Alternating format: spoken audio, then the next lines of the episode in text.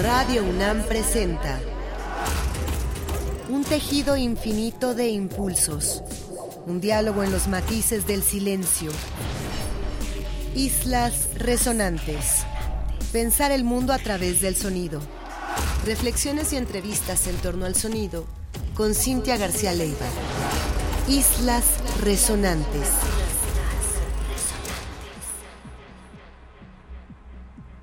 Muy buenas tardes, bienvenidas, bienvenidos, bienvenides a una emisión más de Islas Resonantes, un programa que hacemos para pensar el mundo a través del sonido. Ya no a la distancia, sino en cabina. Me acompaña Héctor Castañeda, productor de esta serie.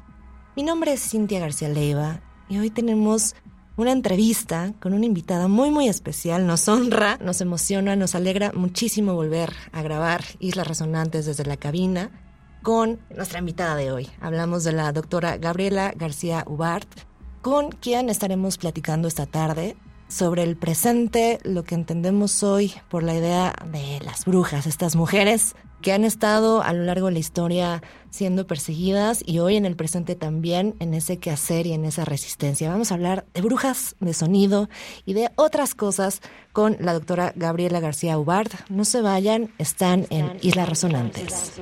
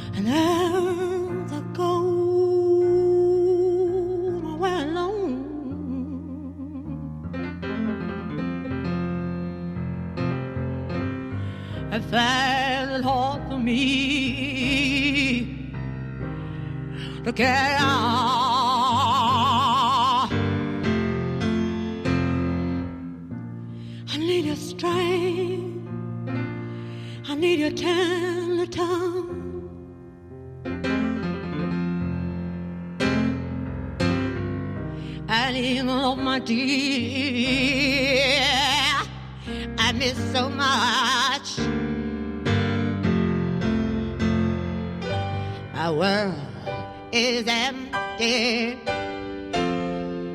without you, babe. My world is empty without you, babe. From this old world, I try to hide my face. Around this loneliness. There is no place And so was cold and empty house I dwell. In darkness with memories I know so well. My life is empty without you, babe. My world is empty without you, babe. I need your love more than before.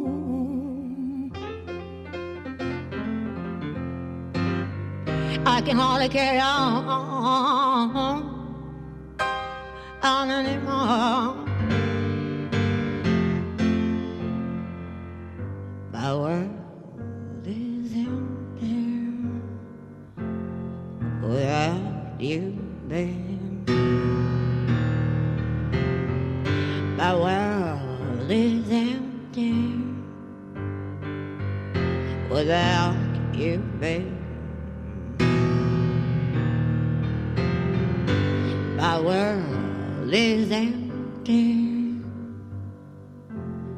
without you, babe.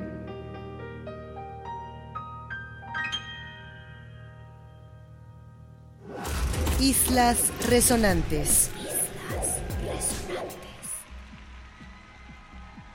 Estamos volviendo de este primer bloque sonoro, una introducción a nuestro programa de hoy, Sonido y Brujas, y escuchamos a Diamanda Galás, esta artista, fabulosa cantante estadounidense de raíces griegas que se ha vinculado tanto con la composición vocal, con la música gótica, con la música para piano, con la música clásica y todas esas travesías en las que esta enorme cantante ha transitado nos dan la apertura a este terreno escabroso en el que nos metemos hoy y es un honor presentarles a Gabriela que está aquí con nosotros como ya les decía. Gabriela García Ubart es profesora e investigadora en la Facultad de Filosofía y Letras de la UNAM y desde 2002 imparte clases de teoría. Forma parte del Sistema Nacional de Investigadores nivel 1, obtuvo el grado de doctora en la Université en París 7 y la maestría en el Goldsmiths College en la Universidad de Londres y se licenció en Lengua y Literaturas Hispánicas en la UNAM. Es especialista en las obras de Jacques Derrida y Samuel Beckett como amante de los estudios interdisciplinarios, recientemente inició un nuevo proyecto de investigación sobre las representaciones culturales del placer femenino. Actualmente realiza con dos hermanas un podcast del que somos fans de difusión que se titula Nos tocamos con las manitas, en el que dedican la primera temporada a la historia del clítoris. Bienvenida, Gabriela, qué gustazo. Gracias por ser nuestra madrina de retorno a cabina. Bienvenida. Pura emoción. Muchas gracias por la invitación. Qué bonito estar aquí y más con este tema que es fascinante. Así es. Cuéntanos cómo has ido llegando a estos temas del placer y sobre todo toda esa trayectoria impresionante que tienes en el ámbito académico, en tu relación con el lenguaje, con la literatura, con las ideas muy abiertas de texto y cómo se va poco a poco también integrando esta nueva aventura que has emprendido con las hermanas. Pues mira, mi recorrido académico es como muy tradicional, diría yo. Sigo dando clases de esos temas, ¿no? De esos temas de teoría que me siguen apasionando, que me han formado y que me han hecho lo que soy. Y voy a seguir leyendo y siempre hablando de esos temas. Pero desde hace eh, como cinco años más o menos empecé a leer primero un poco de manera muy libre y fuera de la academia sobre este tema del placer femenino. Y lo que me di cuenta fue que cuando lo empezaba a compartir con las personas a mi alrededor, les generaba muchísimo interés, en la academia y fuera de la academia.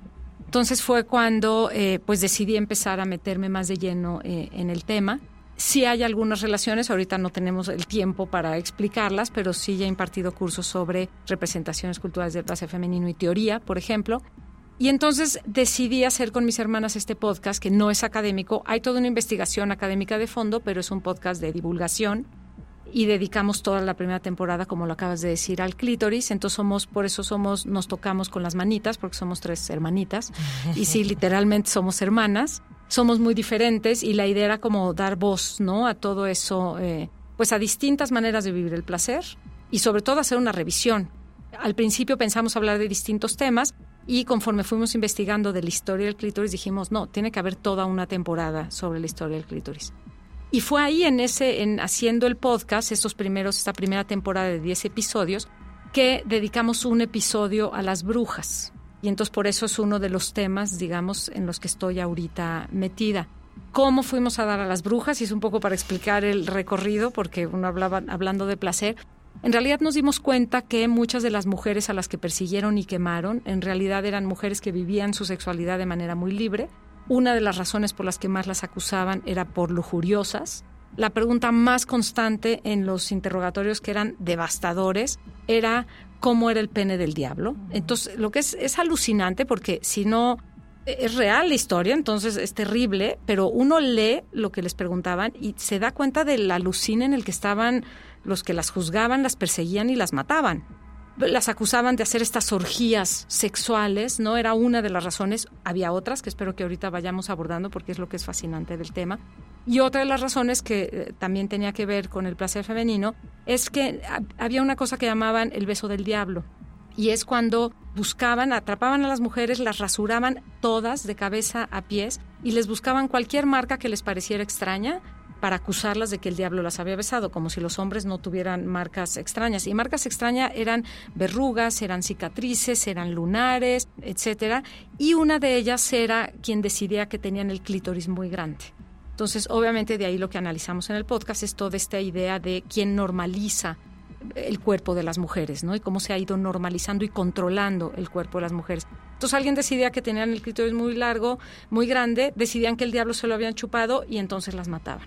Entonces, en realidad fue un poco por este tema, digamos, de la lujuria y las mujeres sexualmente incontrolables que entonces tenían que tener un coitos diabólicos y entonces hacían unas fiestas con el diablo y entonces tenían sexo de mil maneras. Entonces fue a través de ese pequeño detalle que no es tan pequeño, pues porque tiene que ver con la, cómo las mujeres vivimos el deseo y el placer, que fuimos a dar con el tema de las brujas.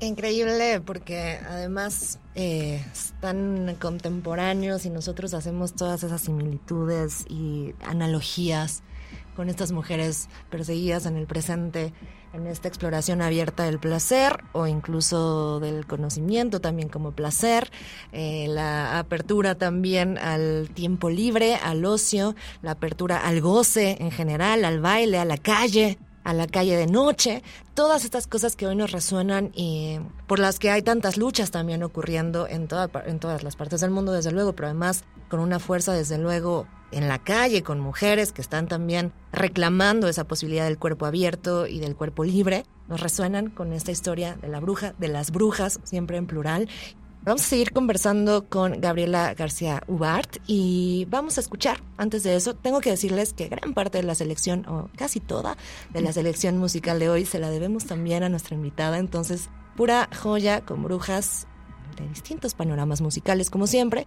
Escucharemos a continuación a una bruja también mayor, ya les había dicho que así será todo este programa. Hace poco tocamos algo de Chabela Vargas en otro tema y en otras dimensiones de este programa, pero hoy vamos a escuchar La Bruja en una versión en vivo que grabó desde luego hace unos años cuando la invitaron por última vez me parece al Festival Cervantino, es una versión en vivo que Gabriela nos ha compartido y que nos nos emocionó muchísimo, porque escuchar siempre a Chabela Vargas es hablar precisamente esta posibilidad del placer abierto, de la voz abierta y de la libertad. Vámonos entonces con La Bruja de Chabela Vargas, una versión en vivo, y volvemos con nuestra invitada aquí en Islas Resonantes.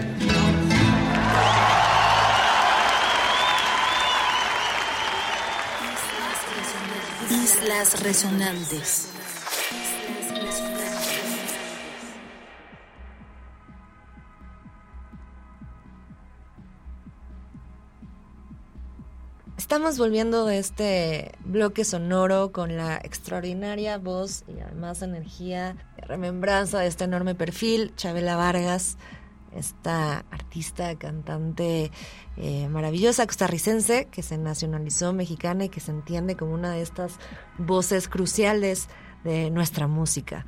Y no solo volvemos de esta versión en vivo, que les decía fue grabada en, uno de los últimos eh, festivales Cervantino, cuando ella estaba todavía de este lado.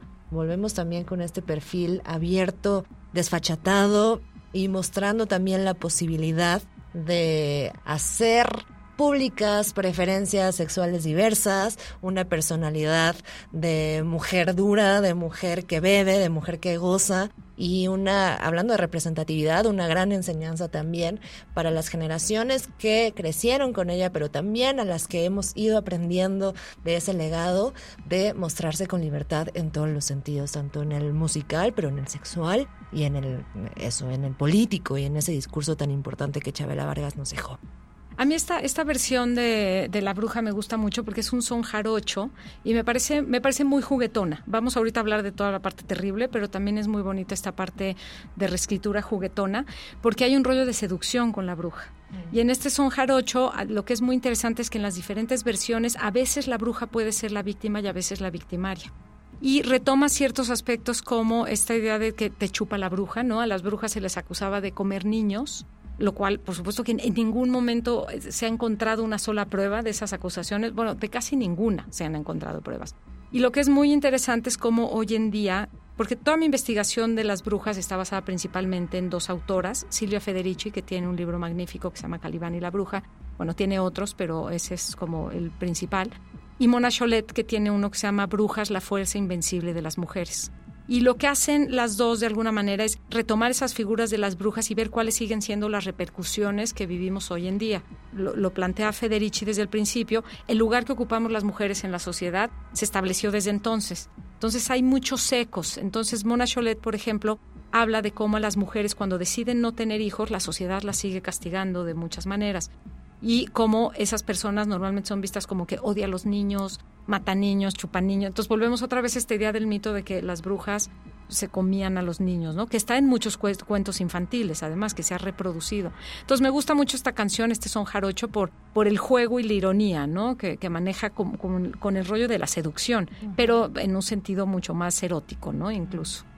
Cuéntanos un poco, por favor, Gabriela, porque hay algo que me parece bien interesante aquí que nos contabas en el bloque anterior, esta elección del clítoris, digamos, como punto de partida, que además permite tantas revisiones puntuales y alusivas directamente al órgano, pero también metáforas, referencias, guiños, guiños eh, lingüísticos, pero también, por supuesto, visuales. Y cómo transitar en un campo tan poco explorado que es el cuerpo femenino en general. Pareciera poco poco se ha trabajado y hay, son estas aportaciones tan necesarias de mujeres, tanto en la ciencia como en la filosofía, como en tantas disciplinas que están abonando a conocernos, reconocernos desde ahí. Pero parte también, parece, de esta de tantos castigos y de, tantas persecuciones está en la opacidad de ese conocimiento respecto a lo que significa no solo el placer, sino nuestros propios órganos y el funcionamiento de nuestro cuerpo cómo entiendes allí también eh, la investigación que llevas y esta parte otra de divulgación que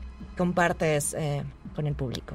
aunque no lo creas, también se relaciona con las brujas este tema, porque uno de los aspectos más interesantes es cómo a muchas de las mujeres, a las primeras mujeres que quemaron eran, fueron a las curanderas y a las parteras, que eran las que tenían todo el conocimiento sobre la reproducción eh, y sobre el cuerpo de las mujeres. Entonces coincide en ese momento en cómo les quitan ese conocimiento a las mujeres, les quitan ese poder que tenían a las mujeres, porque son a, todas las queman en ese sentido, y coincide con el nacimiento de la medicina moderna. Y lo que vamos a tener a partir de entonces es como los hombres, incluso todo el aspecto ginecológico, por ejemplo, pues todo el conocimiento empieza a ser mirado desde esta visión patriarcal que tan cara nos ha costado, ¿no? Entonces, haciendo esta revisión sobre el clítoris, parte de lo que nos dimos cuenta es, eh, bueno, en realidad lo decimos eh, en el podcast, la que describe la forma completa del clítoris es Helen O'Connell en 1998, que es hace nada, mismo año en que se hace, en el que se comercializa el Viagra. Y entonces lo que no, lo que vemos a través de ella, ella se da cuenta, ella es una urologa australiana, y ella se da cuenta que en los libros de anatomía no aparece el clítoris, o aparece muy mal definido, o aparece mal descrito, o todo mal. Estamos hablando a nivel de medicina, entonces parte de lo que nos dimos cuenta es como si ni siquiera los médicos tenían ese conocimiento, pues ¿por qué la gente, ¿no? Eh, que no somos médicos, que no estamos metidos en, podíamos saberlo? Entonces, en realidad nos dimos cuenta que ha habido un silencio enorme, ¿no? Eh, por parte de la medicina. Y volviendo a Federici, diríamos que viene desde que se le quitó a las mujeres de alguna manera ese conocimiento, ¿no? ese derecho a conocerse y a manejar las cosas desde otra, de otra forma. También nos dimos cuenta que la ablación, es decir, la, mutilación genital femenina, no solo sucede en África, sino que fue una constante en todo Occidente y es parte de lo que también queremos denunciar en el, en el podcast, ¿no? El podcast es, por momentos creo que es trágico, también tratamos de reírnos un poco y echar relajo a ratos, porque si no es muy difícil seguir contando estas historias. Pero esa es la verdad, la verdad es que siempre se ha mutilado, la verdad es que siempre se ha ocultado, aparece, desaparece, y nos dimos cuenta que la gran mayoría de las mujeres, también los hombres obviamente, pero todas las personas en general no conocemos el cuerpo femenino, se conoce desde hace muy poco tiempo, hay poca investigación, pero sí hay, cada vez hay más mujeres hablando de estos temas y también tratamos de en el podcast retomar el trabajo de esas mujeres que se han alzado la voz y que muchas de ellas, como las brujas, han sido castigadas por la sociedad con muchísima violencia, ¿no? Entonces, hablar de todo eso. Y hablando de una, un ejemplo de una mujer castigada por la sociedad, fallecida hace muy poco, con un duelo mundial, con un duelo colectivo respecto de su pérdida, porque además falleció muy joven, y sobre todo con una visión de lo que significa este castigo a mujeres públicas que además de tener un talento innegable en su respectivo territorio y en este caso en la música, hacen un papel de activistas, hacen un papel de denunciantes con el foro y con el foco que logran tener. Y de pronto tantas veces como en este caso la sociedad eh, responde o con silencio o con maltrato o con negación o con muchas otras eh, persecuciones. Y hablamos por supuesto de Shanido O'Connor otra gran aportación de Gabriela a este programa, además de todo lo que nos cuenta, que es tremendo y me encanta también que podamos vincularlo con la sonoridad, no solo con ejemplos de brujas contemporáneas, sino más adelante a ver si podemos hablar un poco de a qué suena también esa rebelión en contra de ese silencio y en contra de esa opacidad. Pero vamos a este bloque entonces con la irlandesa Sharon O'Connor y vamos a escuchar del álbum del 87, Lion and the Cobra, el track Drink Before the War. Vamos a escuchar esta voz espectacular y seguimos hablando con la doctora Gabriela García Ubart de Sonido y Brujas. No se vayan.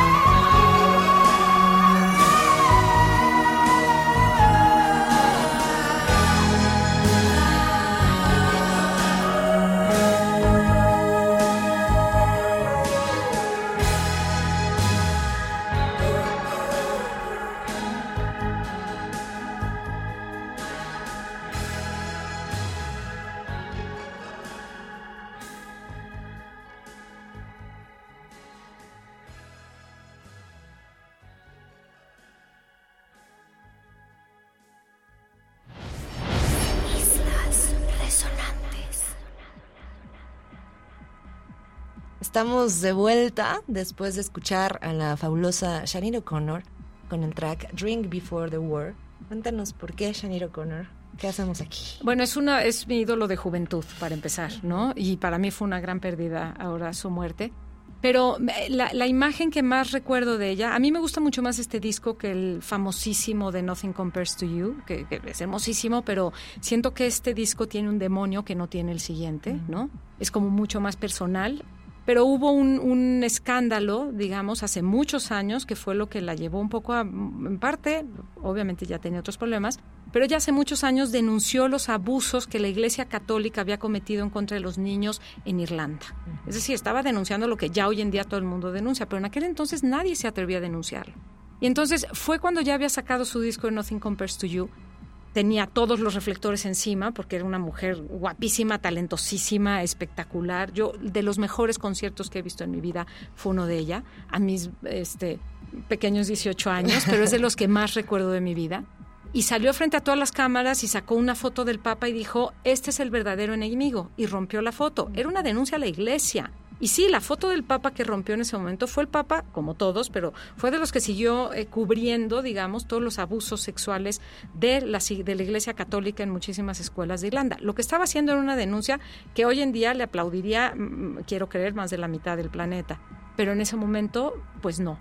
Y era una mujer que empezaba a tener voz, que tenía mucho talento. Y volvemos otra vez a las brujas, porque lo que hicieron fue acabar con las mujeres que se atrevían a alzar la voz, las mujeres que eran diferentes, las mujeres que tenían más conocimiento, las mujeres que querían ser libres, que no tenían esposos, por ejemplo. O sea, quemaron a las, a, a las curanderas, a las parteras, a las mujeres solteras, a las mujeres viejas, ¿no? Entonces, mataron ese arquetipo, digamos, de este que es súper importante para una sociedad, dividieron a las mujeres.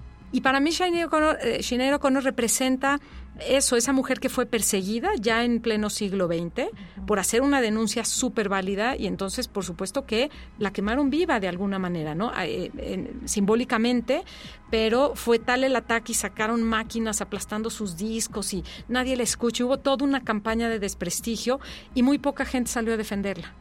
Entonces, por eso para mí es una voz, digamos, tan importante, ¿no? Y ahora, poco tiempo antes de morir, dijo que ella, que ella siempre había considerado que su música era música de protesta. Entonces, siento que es una gran bruja que alzó la voz, hermosísima voz, ¿no? Con mucha potencia. Hablemos un poquito, y eso aprovechando también el tema, la manera en cómo te presentamos con esta trayectoria pues tan larga también en estudios de teoría y demás. Es una pregunta que me interesa, es una pregunta quizá desde otro lugar, pero que tiene que ver con ciertas estrategias de estas mujeres para poder decir, para poder conectar con otras y que muchas veces están eh, basadas en juegos de lenguaje o en escrituras ocultas o justamente en hacer grupos de resistencia como las hermanas en Nos Tocamos, pero como tantas otras en tantos otros frentes. ¿Qué son estas comunidades de mujeres como estrategias frente a esas persecuciones o, frente a esos silenciamientos o modos de frenar acceso a ciertos conocimientos? ¿Y cómo vinculas eso con el lenguaje? Una pregunta, eh, contéstamela como quieras, pero me interesa desde tu perfil. Bueno, con el lenguaje tendría que sacarte una palabra que es teóricamente pesada, que es la del falogocentrismo o logocentrismo. Me gusta más la de falogocentrismo que tiene que ver con, y bueno, muchos de los teóricos con los que yo trabajo lo denuncian, principalmente Derrida, pero con esta idea de cómo el lenguaje es un constructo patriarcal, ¿no? Finalmente y como ahorita toda la lucha que hay, por ejemplo, del lenguaje inclusivo o incluyente, la gente está muy peleada en cómo se dice, pero este e, es un ejemplo enorme, ¿no? Para mí ver a figuras como Vargas Llosa diciendo que el lenguaje, por supuesto que es neutro, pues por supuesto que tienes que ser mujer para darte cuenta que no es neutro, ¿no? O tienes que ser una minoría eh, de orientación sexual para darte cuenta que no es neutro. Entonces, esas teorías, para mí, bueno, hay algunos feminismos que han retomado, obviamente, esta noción del eh, falogocentrismo y que lo han denunciado desde siempre. El Su con la risa de la medusa, por ejemplo, que después también fue como muy desprestigiada y luego ahorita está como que volviendo a ser valorada. Pero han habido una serie de feministas que han reconocido como en el lenguaje, que finalmente el lenguaje es lo que nos conforma,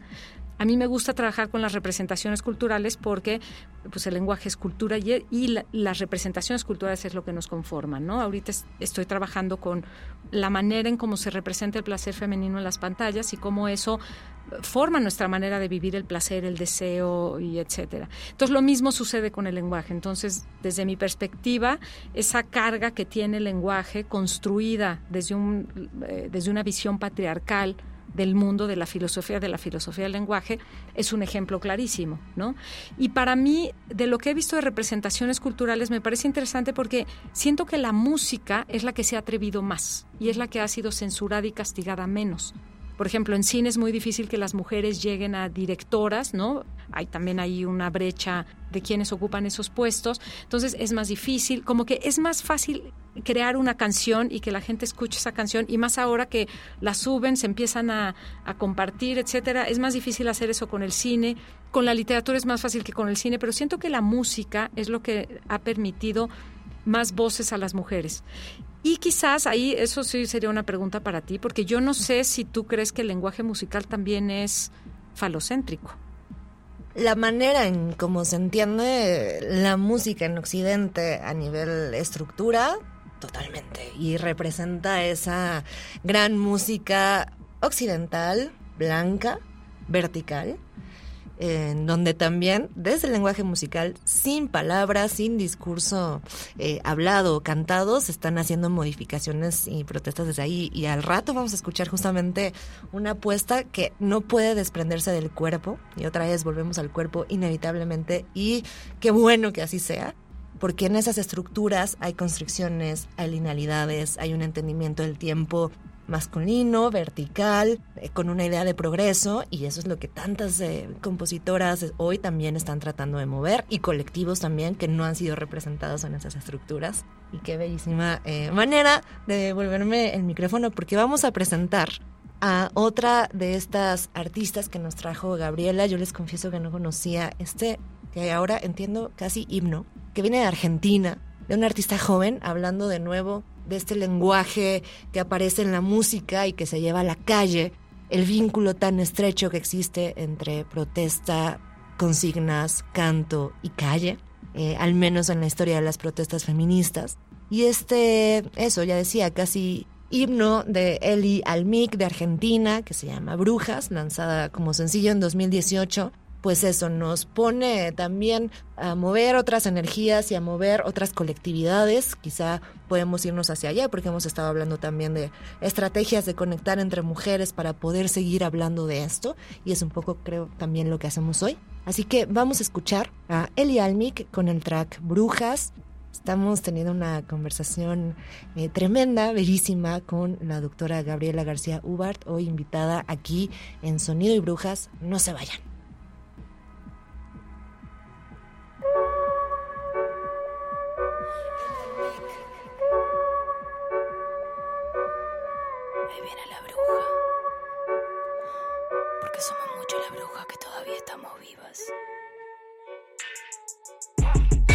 Dicen que solo son muertes, que da igual si son hombres, mujeres, que en total hay más hombres que mueren restando importancia a este feminicidio. Veo que esto a nadie le ha importado, ya que esto solo se ha perpetuado. Nos arrancan la ropa, ahorcan por puta sin darnos lugar a reclamo. Aunque nos cueste la vida, aunque asesinen a nuestras niñas, aunque elijas empezar de nuevo lejos de ese hombre que te oprimía. Te golpeaba, te quería encerrada, te decía que no vales nada, pedías libertad mientras él te decía no digas pavadas.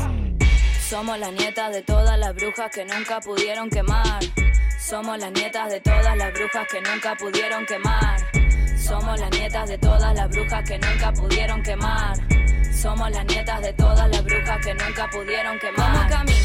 ¿Cómo transito la calle si puede que alguno me agarre? ¿Cómo denuncio? ¿A quién le lloro después que sea alguien mi cuerpo desarme? Recuerdo aquel día en que el semen de chorros caía en su alfombra y yo no lo entendí. Ocho años, dos niñas jugando, qué rara esa cosa viscosa que de ahí le salía.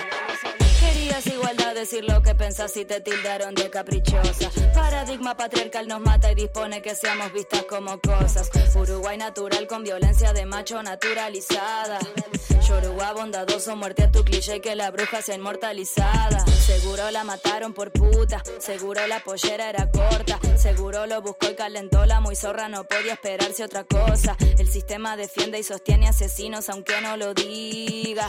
No quiere cambiar, no conoce otra cosa y que importa mi vida. Somos las nietas de todas las brujas que nunca pudieron quemar. Somos las nietas de todas las brujas que nunca pudieron quemar. Somos las nietas de todas las brujas que nunca pudieron quemar. Somos las nietas de todas las brujas que nunca pudieron quemar. Somos las nietas de todas las brujas que nunca pudieron quemar. Somos las nietas de todas las brujas que nunca pudieron quemar. Somos las nietas de todas las brujas que nunca pudieron quemar y nunca podrán. Somos las nietas de todas las brujas que nunca pudieron quemar. Nieta de todas las brujas que nunca pudieron quemar. Somos la nieta de todas las brujas que nunca pudieron quemar. Que nunca pudieron, que nunca pudieron, que nunca pudieron quemar.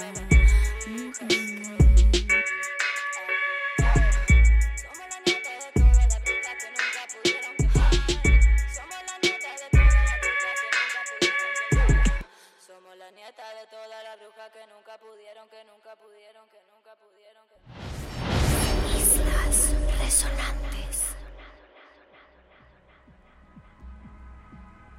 Somos las nietas de todas las brujas que no pudieron quemar. Ese es, es lo que dice la canción y es lo que gritamos las mujeres en las calles el 8M. Entonces es bien bonito cómo esta figura de las brujas perseguidas es una figura que ha sido reapropiada por tantos feminismos y por tantas luchas desde hace mucho tiempo. Estamos en momentos álgidos en todos sentidos, en nuestro país no se diga, por tantos temas, por tantos movimientos. La vuelta a la calle y la posibilidad de ese fin de confinamiento regresó también la posibilidad de la voz en alto y de la voz femenina colectiva en alto y estos himnos que después justamente se pierden y se confunden y se comparten entre tantas tantas mujeres nos representan en tantos sentidos y es eh, fundamental seguir tocándolos, tocándonos. Vamos antes de cerrar este programa con nuestra invitada hoy, Gabriela García Ubart, hablando de sonido y brujas, vamos a ir cerrando con una agrupación, un poco en ese sentido también, eso, trayendo otras comunidades, en este caso desde Colombia, con la fuerza también de lo percutivo, del cuerpo colectivo, del baile y de este goce que tanto necesitamos también sostener, recuperar y eso, seguir haciéndolo, produciéndolo, porque eh, eso, voluntad y derecho al cuerpo y al espacio público. Hablamos de la agrupación La Perla, una agrupación bellísima colombiana de distintas mujeres que tocan diversos instrumentos, pero hay un especial enfoque en la percusión. Ellas estuvieron en México hace poco, estuvieron participando en el Festival Baidorá y luego se presentaron en Casa Lago y recordamos justamente este concierto como un regreso al espacio público en el bosque de Chapultepec con tanta gente bailando y gozando y es, es una memoria bellísima que tiene la universidad y que tenemos en Casa del Lago como regreso desde el goce y de esta corporalidad femenina eh, y feminista que está representada por la perla. Antes de cerrar y de irnos con ellas, quisiera, Gabriela, por favor, que nos compartas dónde puede nuestra audiencia escucharlas, escucharte y escucharlas en Nos Tocamos y eso, ir repasando esta temporada de los, la primera temporada, espero de varias, de Nos Tocamos, estos 10 capítulos que han grabado ya, cómo las escuchamos, dónde las buscamos. El podcast está en todas las plataformas, no, no en todas, en las plataformas más comunes de Spotify, Apple y todas esas. A mí donde más me gusta es en nuestra página web, que es www.nostocamos.com, porque ahí viene la bibliografía, y bueno, como buena académica me gusta dar las fuentes de donde sacamos toda esa riqueza y ese conocimiento. Entonces viene toda la bibliografía pero también vienen imágenes, porque luego hablamos mucho de imágenes, luego también cantamos, cantamos muy mal, pero cantamos por ahí este, dos que tres cositas, ¿no? Este, em, pero vienen, entonces mandamos a los videos donde están las canciones de adeveras, no nuestras voces ahí jugando. Entonces, por eso a mí me gusta la, la página web, tiene unas ilustraciones muy bonitas y ahí lo pueden escuchar también directamente. Entonces pueden ver las imágenes que vamos comentando, escuchar los audios, etcétera. Pero si no, está de todas formas en las plataformas formas eh, nos tocamos con las manitas tal cual, eh, en todas las plataformas, las plataformas más comunes. Y están también en, en redes, ahí un poco también dándonos noticias de cuando se publica algo nuevo y demás, ¿no? En Twitter. eh, Exacto, nos estamos nos rayita bajo tocamos y también estamos en Instagram y en Facebook. Bueno, ahí está. Gracias, Gabriela. Ha sido espléndido escucharte, ha sido espléndido volver a este sitio que nos gusta tanto aquí a la cabina con una invitada como tú que nos trajo este tema. No, gracias. A mí me encanta la- la- poder hacer una selección de música con este tema es una oportunidad única. Muchas gracias. Gracias, Gabriela. Y se quedan entonces con La Perla desde Colombia, la canción Brujas.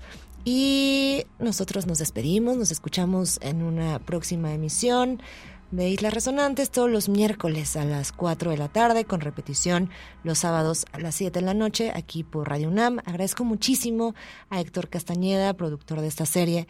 Mi nombre es Cintia García Leiva. No se vayan, están en Radio UNAM, Experiencia Sonora.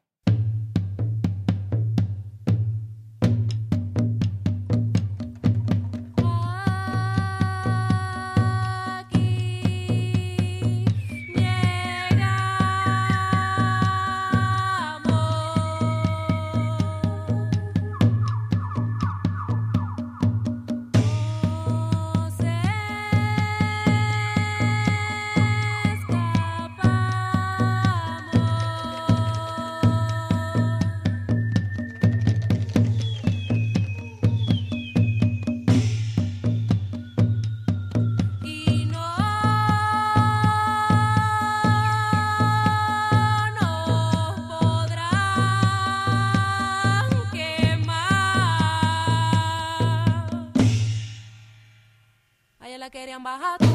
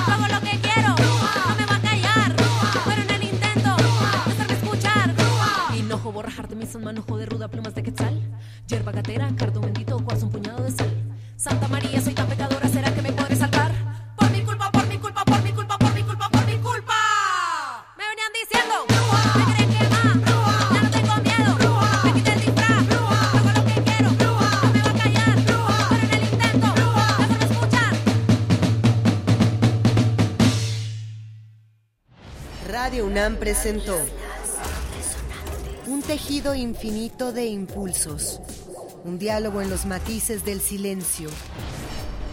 Islas resonantes. Pensar el mundo a través del sonido.